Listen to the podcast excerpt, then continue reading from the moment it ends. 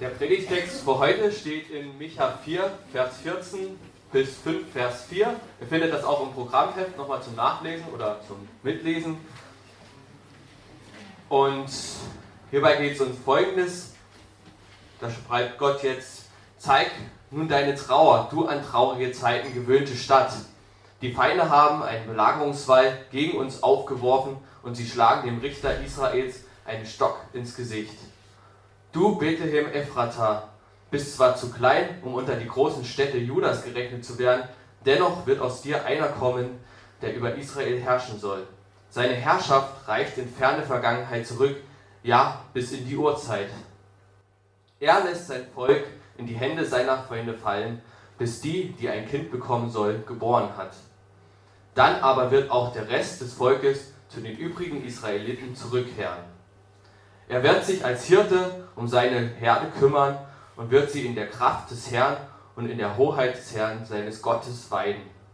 Zu dieser Zeit wird sein Volk sicher wohnen und er wird von allen Völkern der Erde hoch geehrt werden. Und er wird der Friede sein. Jesus, ich danke dir, dass wir uns dein Wort angucken dürfen und äh, daraus lernen dürfen. Und ich bitte dich, dass das jetzt auch passiert dass du uns ansprichst, uns ermutigst, ja, uns einfach Weisung gibst. Amen. In diesem Sommerurlaub, der jetzt schon eine Weile zurückliegt, haben meine Frau Christina und ich was gemacht, was wir sonst bisher, glaube ich, so noch nicht gemacht haben. Wir haben nämlich zusammen einen Roman gelesen, beziehungsweise sie hat mir den meistens vorgelesen während der Autofahrten. Ein Roman, Die unwahrscheinliche Pilgerreise des Harold Fry. Keine Ahnung, ob ihr den schon mal gelesen habt oder nicht. Klingt jetzt erstmal nicht so spannend vom Titel, aber ist ein richtig gutes Buch. Die unwahrscheinliche Pilgerreise des Harold Fry. Und in diesem Roman wird eine Geschichte erzählt von einem Mann, nämlich Harold Fry, der ein ganz normaler, stinknormaler äh, Mann in England ähm, ist, Rentner, der ähm, eine ganz interessante und merkwürdige Pilgerreise, eigentlich unfreiwillig beginnt. Äh, der hat sein ganzes Leben lang in einer Brauerei gearbeitet, als irgend so ein Verwaltertyp, also nichts Besonderes. Und äh, ist dann in Rente gegangen und eigentlich waren so seine letzten Jahre, die er zugebracht hat, von großer Einsamkeit geprägt. Er war äh, oder ist verheiratet mit einer Frau, mit seiner Frau Maureen heißt sie, aber diese ähm, Ehe ist eigentlich so ein richtiges, ähm, wie soll ich sagen, so ein, so ein Eisklotz. Also seine Frau ist total verbittert über den Ereignissen der Vergangenheit ähm, und auch ihre Ehe ist eigentlich mehr so eine ähm, ja, erstarrte Gewohnheit geworden, also kaum Abwechslung, kein Tiefgang. Bis zu dem Moment, wo er einen Brief von einer alten Freundin bekommt, äh, von einer ehemaligen Arbeitskollegin, Queenie Hennessy heißt die. Und ähm, in diesem Brief teilt sie ihm mit, dass sie im Sterben liegt. Eigentlich nur eine kurze Notiz. Und er möchte, auf diesen Brief eigentlich nur kurz antworten, schreibt so einen ganz kurzen Brief zurück und geht zum Briefkasten. Aber dabei bleibt es nicht, sondern anstatt den Brief einzuschmeißen, marschiert er los, lässt seine verbitterte Frau zurück und begibt sich auf eine Reise, nämlich die Reise seines Lebens. Ungefähr 1000 Kilometer von Südengland bis an die Grenze von Schottland marschiert er, wo die Queenie Hennessy im Hospiz liegt. Er möchte seine alte Freundin retten, indem er für sie läuft. Und darauf ist er gekommen, ein Mädchen an einer Tankstelle hat ihn dazu inspiriert. Sie hat ihm gesagt, es braucht Glauben, Glauben an Wunder und die Hoffnung, dass sein Glaube seine Freundin heilen könne. Und er schreibt Queenie Hennessy von unterwegs immer so ein paar Postkarten. Auf der einen Postkarte steht, ich bin auf dem Weg, du musst nur durchhalten, ich werde dich retten. Du wirst schon sehen, ich werde laufen und du wirst leben. Und je weiter der Harold Fry dann unterwegs ist und geht, desto mehr merkt er, diese Reise ist für ihn und nicht für seine Freundin. Es ist eigentlich eine Pilgerreise in seine Vergangenheit, eine Reise zu sich selbst. Ohne es zu wissen, ist er dabei, sich selbst zu retten. Er reflektiert sein bisheriges Leben und schaut seinem Versagen ins Auge und interessant, der so unscheinbare Harold Fry, der eigentlich im Leben nie groß aufgefallen ist, also wenn er was konnte, dann war es sich wegzuducken und nicht aufzufallen. Dieser unscheinbare Harold Fry, den sonst nie jemand wahrgenommen hat, der verändert sich. Er begegnet total unterschiedlichen Menschen. Er hört ihren teilweise sehr verworrenen Geschichten zu, lässt sie so stehen, wie sie sind, toleriert sie ohne Verurteilung und erlebt, wie diese Menschen durch ihn inspiriert werden und ihn unterstützen. Schließlich kommt er am Ziel an und es scheint so, dass er Frieden gefunden hat, Frieden für seine Vergangenheit, Frieden für sein Versagen und auch seine Ehe lebt wieder auf. Dieser Roman ist ein paar Jahre alt, der hat Millionen von Menschen gepackt und begeistert und mich auch, ehrlich.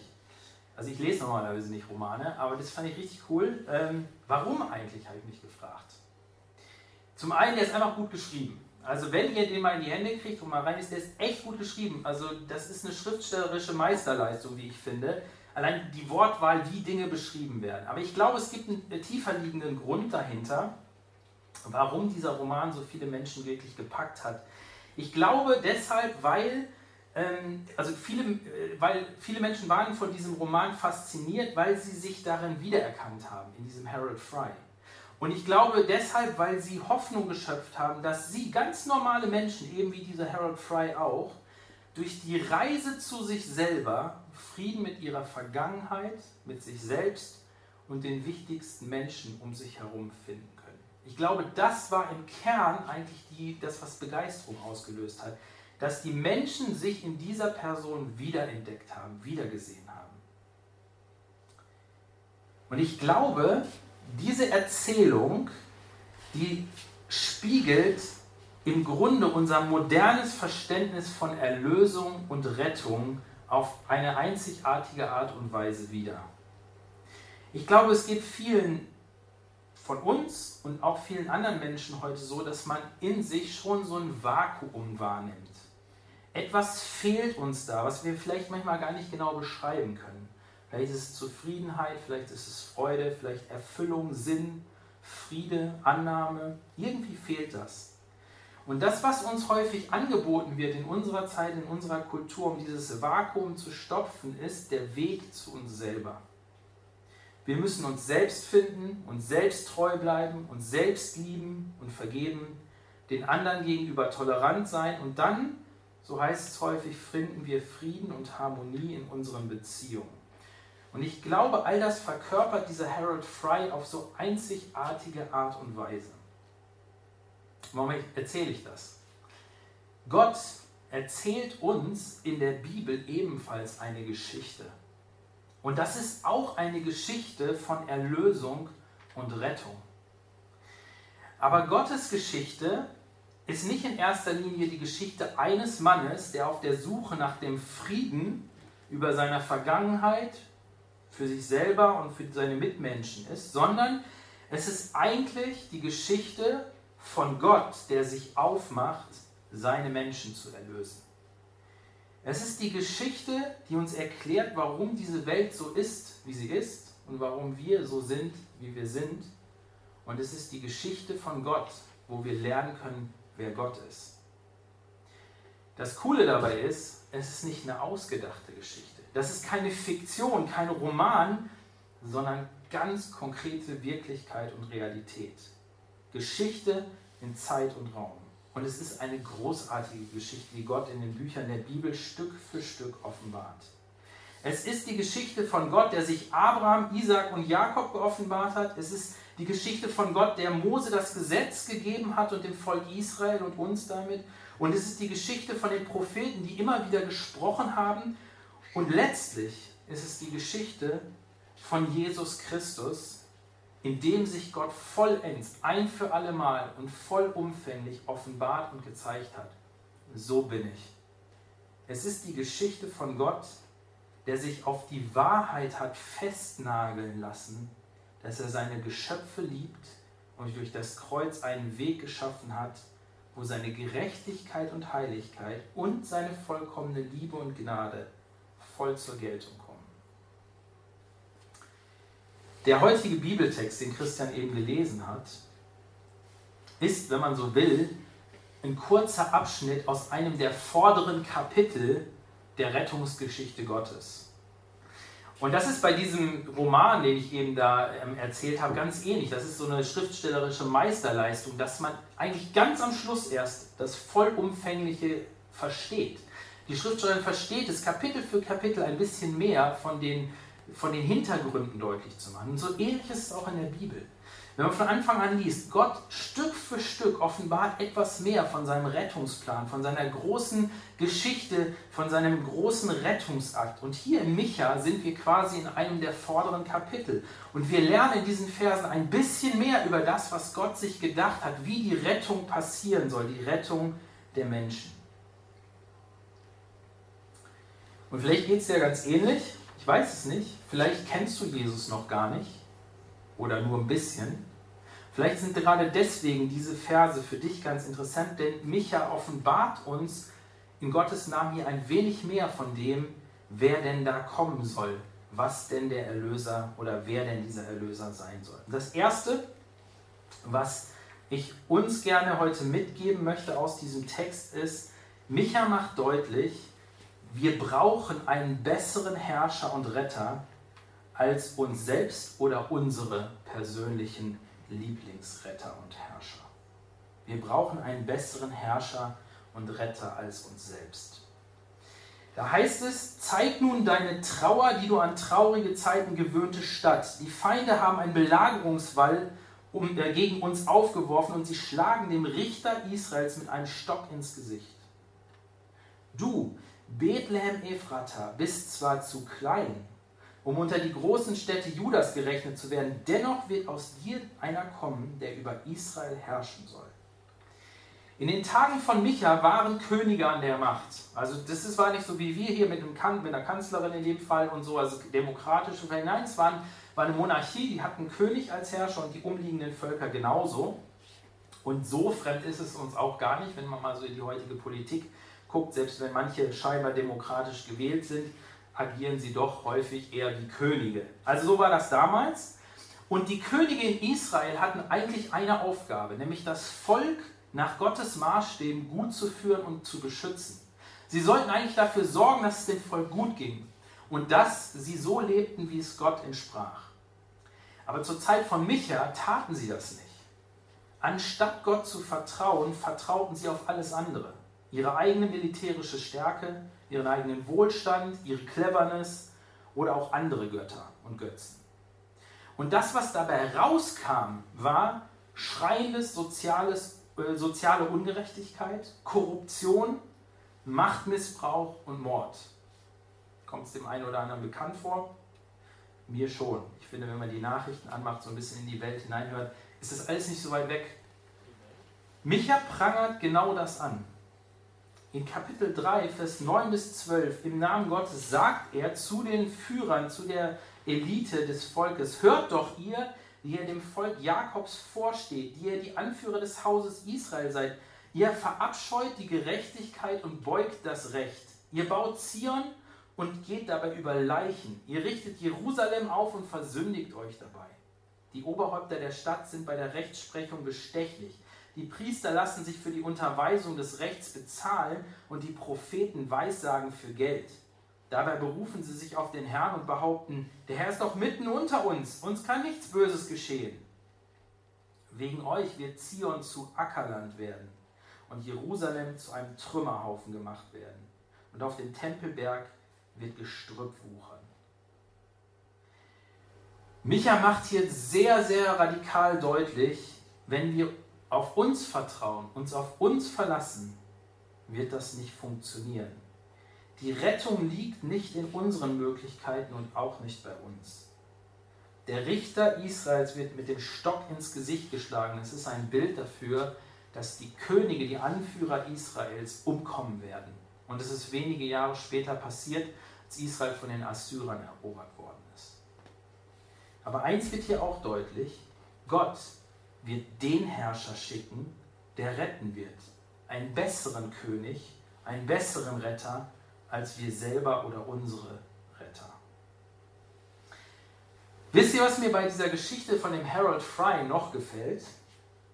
Der läuft 1000 Kilometer, aber in diesen 1000 Kilometern läuft er nicht vor sich selber weg, sondern er stellt sich seiner Vergangenheit und sich selber. Und ich glaube, das ist auch so ein Zeichen für unsere Zeit heute und für die Menschen, zumindest so wie ich das wahrnehme. Ich glaube wirklich, viele wollen sich ihrer Vergangenheit und ihren Problemen stellen. Ich glaube, viele wollen nicht weglaufen davor. Nicht umsonst haben Berater, Psychologen und Therapeuten Hochkonjunktur. Das ist ein Ausdruck dessen, dass sich viele Menschen damit beschäftigen wollen. Und ich denke, auch darin liegt eine echte große Chance. Zumindest dann, wenn wir nicht davon unsere Rettung erwarten. Ich glaube, etwas wird passieren, wenn wir nicht vor uns selber weglaufen, uns uns selber stellen auf die eine oder andere Art und Weise. Wir werden realisieren, wenn wir in unsere Seele, in uns selber hineinschauen, dass da sehr, sehr viele dunkle Flecken und mancher Dreck existiert. Das macht es schwierig. Und dann gibt es eigentlich nur drei Möglichkeiten. Und ich glaube, diese drei Möglichkeiten, die werden ständig ähm, gespielt, wenn wir uns überhaupt uns selber stellen. Entweder wir ignorieren das, oder aber wir verzweifeln über uns selber, oder aber jemand oder etwas kommt und rettet uns vor uns selber. Und genau von diesem jemand, diesem Friedensbringer, diesem Retter spricht Micha hier. Er wird kommen. Und das ist das Zweite, was ich uns mitgeben will. Der König kommt, aber anders, als wir es erwarten. Du Bethlehem Ephrata bist zwar zu klein, um unter die großen Städte Judas gerechnet zu werden, dennoch wird aus dir einer kommen, der über Israel herrschen soll. Der König kommt, aber er kommt anders, als wir es erwarten. Und das Erste ist, er kommt ins Unbedeutende. Ist euch aufgefallen, wo soll der König geboren werden, der Herrscher? In Bethlehem. Wahrscheinlich haben die allermeisten von uns schon mal von dieser Stadt Bethlehem gehört. Entweder aus den Nachrichten, weil es nämlich heutzutage nach wie vor eine Stadt ist, die im Westjordanland liegt und das ist einfach so ein Herd für diverse Unruhen und deswegen kommt diese Stadt immer mal wieder in den Nachrichten vor. Oder aber, wir kennen sie aus der Weihnachtsgeschichte. In Bethlehem wurde Jesus geboren. Aber zur Zeit von Micha war Bethlehem schlicht und ergreifend ein verschlafenes Nest, einige Kilometer von Jerusalem entfernt. Eine völlig nebensächliche und unbedeutende Stadt. Jerusalem war die City, in der das Leben tobte. Die Hauptstadt. Dort war der Tempel, dort wurde regiert, dort wurde entschieden. Wenn die Welt irgendwo gerettet werden sollte, dann von Jerusalem aus. So war die gängige Haltung. Dort war der König, dort war das Zentrum der Macht. Aber Gott verheißt hier, mein Herrscher wird nicht dort in Jerusalem zur Welt kommen, wo die Menschen es vermuten würden und ihn erwarten würden. Der König Jesus wird in Bethlehem geboren und von den Mächtigen der Zeit 30 Jahre lang so gut wie gar nicht wahrgenommen werden. In dem Nest Bethlehem kommt der zur Welt, der die Welt retten soll. Und das feiern wir an Weihnachten auch demnächst wieder. Aber was bedeutet das für uns?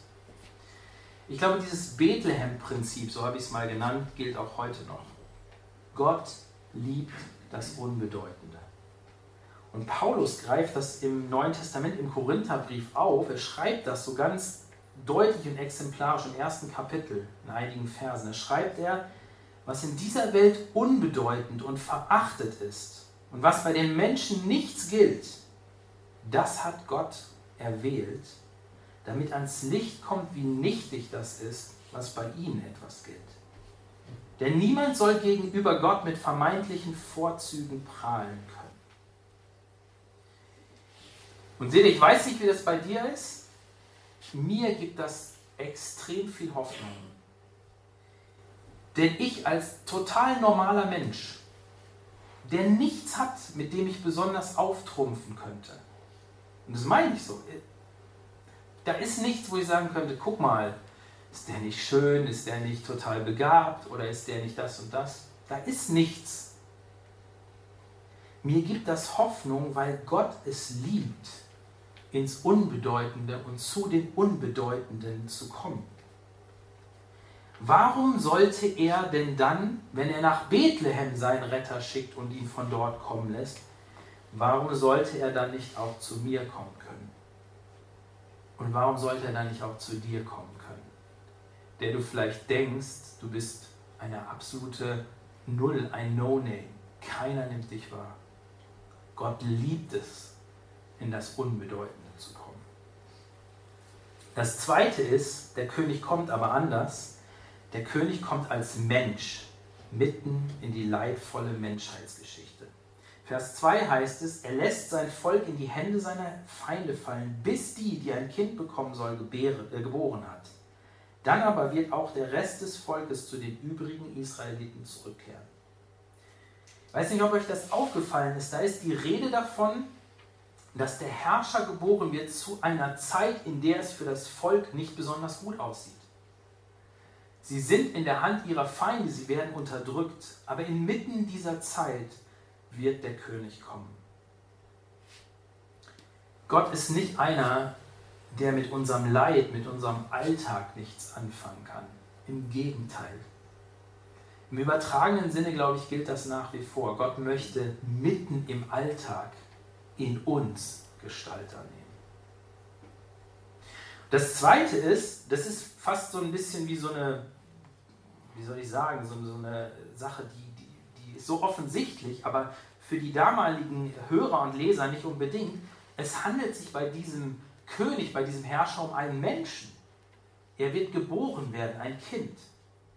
Das macht Micha da sehr deutlich. Und dann, wenn man weiterliest, und das ist, finde ich, erstaunlich, dann mit Sicherheit haben die damaligen Hörer gestutzt, als Micha das so gesagt hat. Und wir sollten es vielleicht auch, aber ich möchte es uns erklären, warum.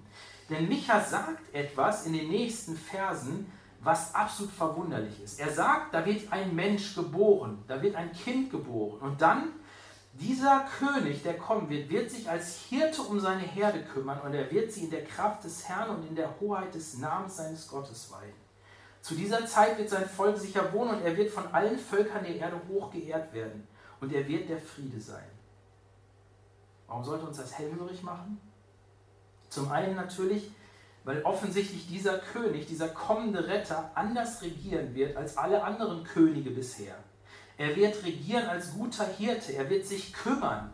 Er wird sich nicht selber weiden, sondern die Menschen, sein Volk.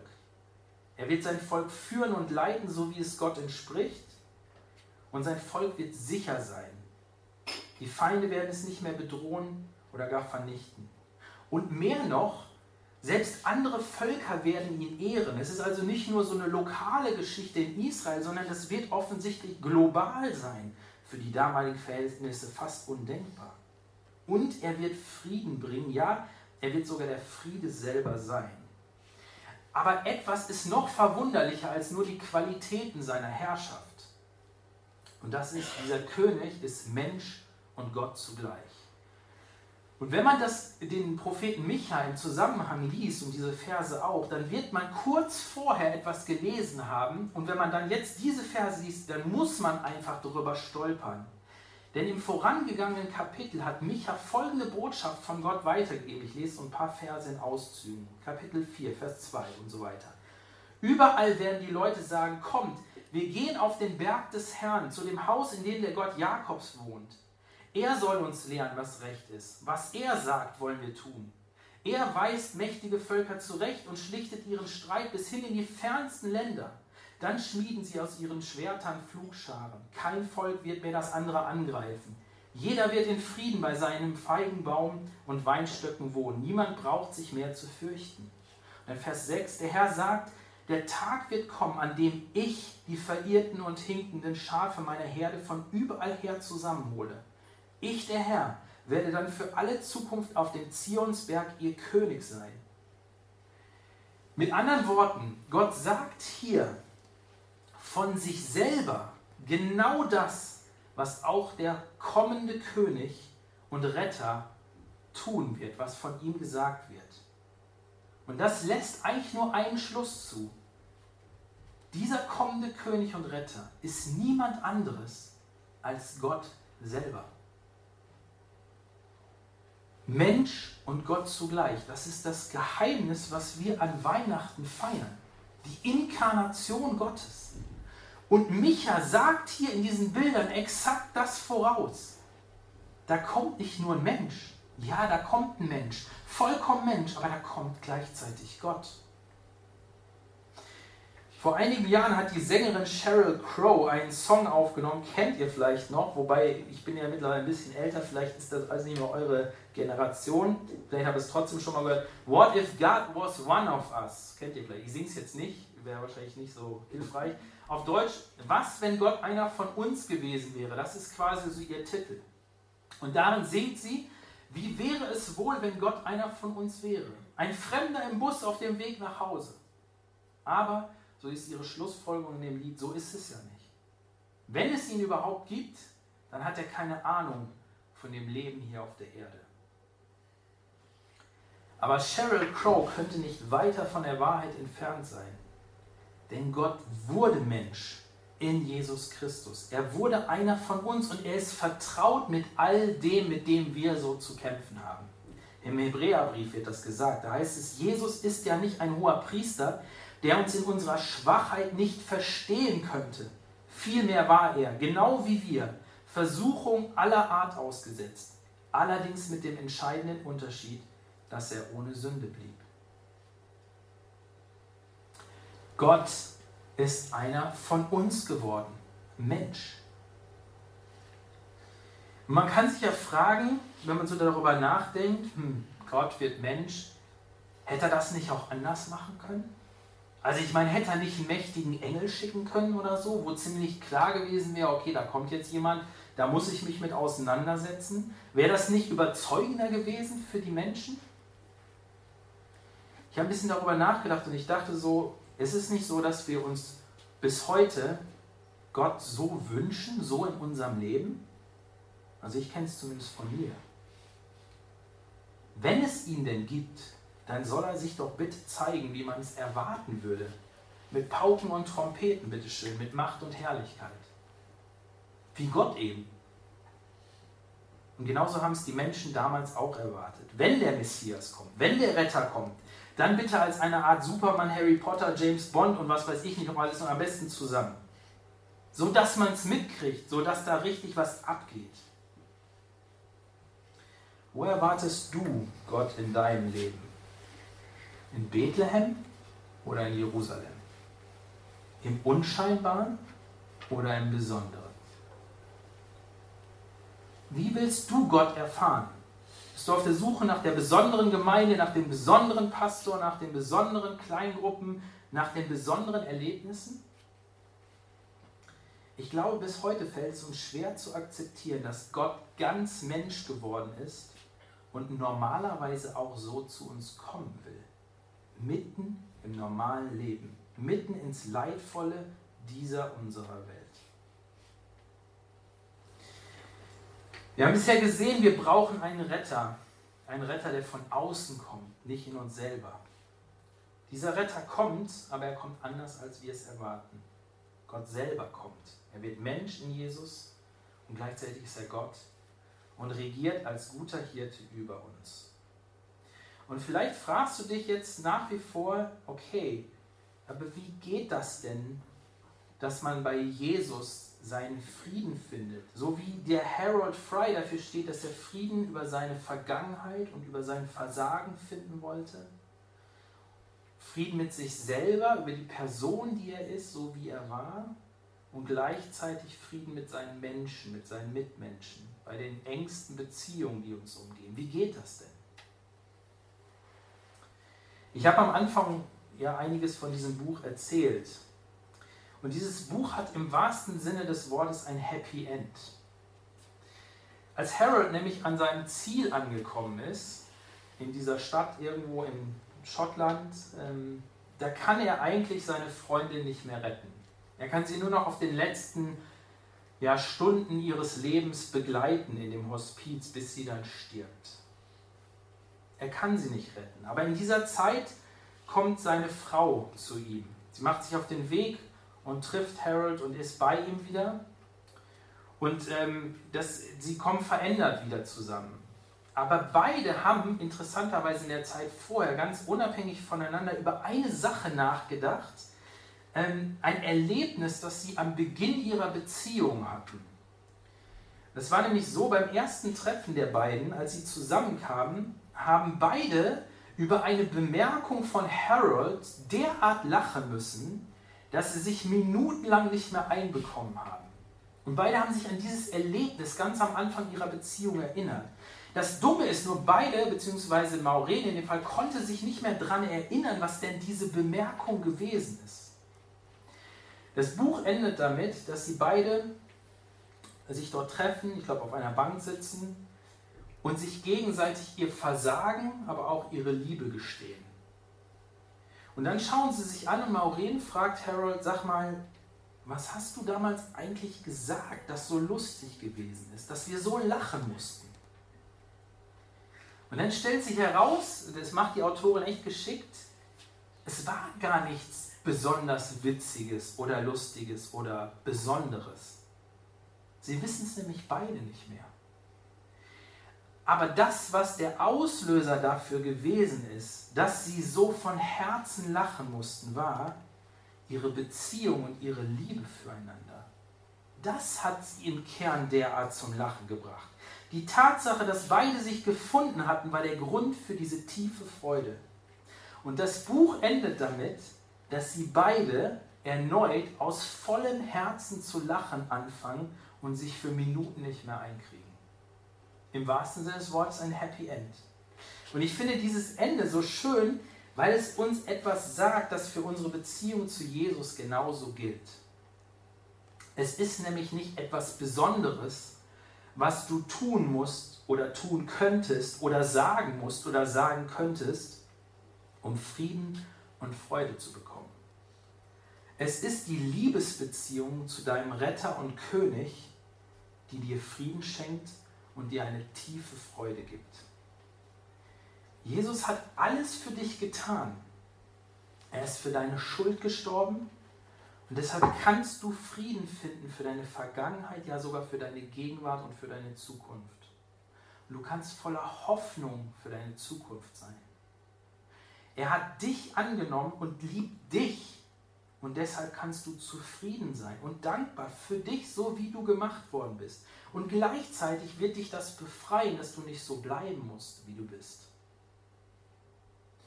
Ja, und Frieden ist möglich. Vielleicht nicht allumfassend, aber punktuell. Warum? Weil Jesus wiederkommen wird als König und allem Unrecht ein Ende setzen wird. Und er wird alle Menschen gerecht richten. Und seht, das ist genau die Argumentation von Paulus im Römerbrief, wo er sagt, Deshalb können wir auf Rache verzichten, weil wir wissen, der Tag wird kommen, wo Gott alle Ungerechtigkeit beenden wird und alle Menschen gerecht richten wird. Wir müssen nicht selber dafür sorgen, dass wir zu unserem Recht kommen. Gott sorgt für uns in Jesus Christus.